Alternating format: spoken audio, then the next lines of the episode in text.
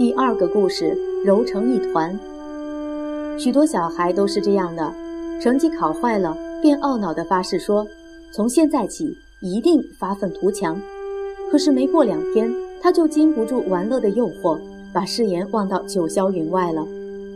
司马睿带着王氏逃到南方以后，许多人恨得咬牙切齿，发誓要收复失土，重整河山。没想到一住下来以后，就发现江南这块地方。简直比北方还要舒适呢，有良田，有湖泊，气候温暖，好处多得数不完。于是，尽管嘴巴上还是要向人们宣誓，我们一定要收复北方失土，但心里却根本不愿这样做。有一位叫祖逖的年轻人，对于打回北方、收回失土，倒是很认真的这么想，并且很认真的去做。他每天清晨。鸡一鸣叫的时候，便起床练武，从不懈怠。他以为朝廷发誓要收复失土是当真的，于是便自告奋勇向朝廷要求北伐。朝廷勉强答应了，但却没有给他任何一个兵士，也没有给他粮食，只发给他一些生了锈的破旧武器。祖逖并不气馁，他居然自己都办好了这些事情，集结了一批从北方逃难来的乡民，一起出发。当大家横渡长江时，祖逖望着江水，一面用江拍打船舷，一面向众人发誓说：“若不收复失土，我就像这江水一样，永不复返。”祖逖打了许多胜仗，收复了一些失土，不过却都没有复返，因为朝廷怕他势力越来越大，便派了一位官员处处去阻挠他，所以祖逖就忧郁的病死了。你知道？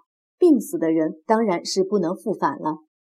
后来有一位东晋的大将，名叫桓温，他也曾经三次北伐，并且一直打到从前的都城长安附近。不过他主要的目的是想在东晋朝廷树立威信，而并不想真的收复北方，所以北伐当然没有大获成功。桓温的行为倒有点像一位耍弄小聪明的孩子，总是留下一点功课不做完。以免妈妈要他帮忙做那些讨厌的家务时就没有借口了。桓温大概认为留着一些敌人，自己的身价才会越来越高呢。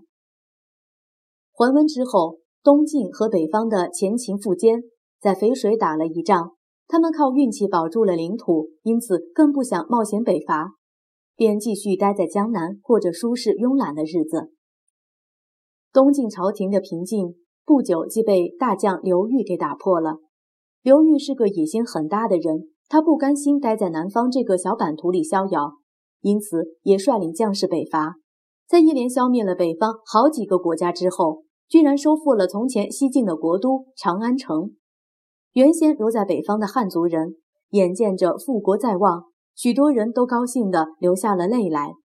不过，他们高兴的还太早了些。因为刘裕想做皇帝的野心，远比收复失土的想法要大得多。因为急着巩固自己在南方的势力，竟然打仗打了一半，就匆匆赶回了南方。不久，刘裕就赶走了东晋的皇帝，建立了新的王朝宋。苟延残喘的东晋帝国结束了。这一年是公元四二零年。至于中国的北方，胡人建立的许多王朝仍旧不停地杀人打仗，百姓苦不堪言。有时候，一个王朝还没弄清它的名称，就被另一个王朝消灭了。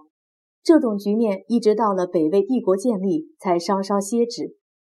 北魏是鲜卑族的王朝，他的皇帝叫拓跋圭，这名字有点奇怪，你要多念几遍才会熟悉。鲜卑人没有文字，他们不必读书写字。在汉族人眼里，他们简直是一群没有教养的野蛮人。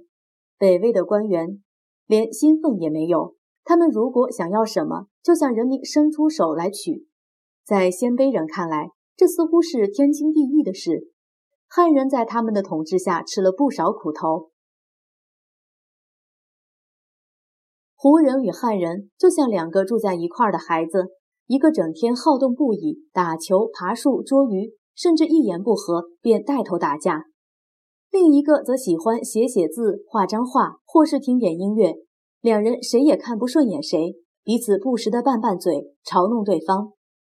然而不知从什么时候起，那个好动的孩子居然也好奇地拿起了笔，试着描上几个字，涂涂颜色。而那个文静的孩子也开始跨出门外，大胆地伸伸拳脚，比划比划，甚至玩上几手像样的球技呢。南北朝时期，北方的胡人与汉人就是如此。不过，北魏到了一位名叫拓跋宏的皇帝时，他出现了特别奇怪的想法和举动。拓跋宏在历史上被称为魏孝文帝。他似乎对自己鲜卑族的一切都感到不满意，而对汉族人的一切都感到十分羡慕与钦佩。他总是当着自己的臣下批评鲜卑人落伍与野蛮，而对汉人的生活习俗赞不绝口。尽管他的臣下都不以为然，可是却又不敢反驳他。拓跋宏有个异想天开的想法，认为汉人的一切既然那么进步与美好，还不如让全国的鲜卑人。一起模仿汉人的生活方式，他想到了就行动，于是下令把国都从西北方的平城搬到洛阳去，因为洛阳的汉人多，模仿起来更容易。把国都迁走是天大的事，所以大家都反对。拓跋宏就想了一个诡计，下令全军南下出征，这样就没人敢反对了。等大军走到洛阳，天上下着倾盆大雨，道路泥泞不堪。他仍旧要求继续前行，群臣一起跪在地上的马前，请求停止南征。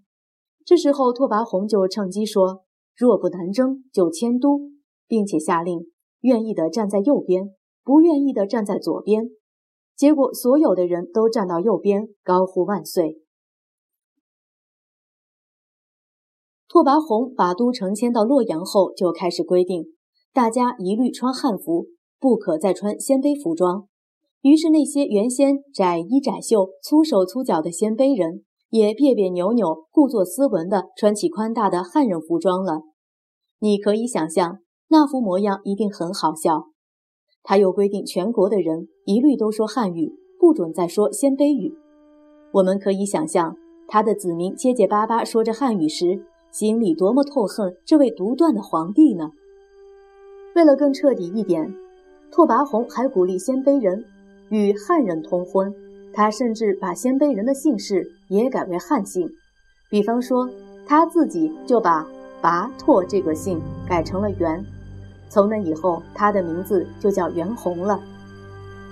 无论当时的人同意或不同意，喜欢或不喜欢，毕竟中国的北方，在魏孝文帝袁弘的规矩下，胡人与汉人渐渐分不大出来了。他们就像两块泥土加了水，经过搅拌揉搓之后变成了一团。直到今天，你我的身体里说不定都还有一份胡人的血液呢。说来听听，祖逖与桓温、刘裕都曾北伐，誓言收复失土，但他们的不同在哪里？你觉得魏孝文帝汉化的做法是自卑、献媚于汉人文化的表现吗？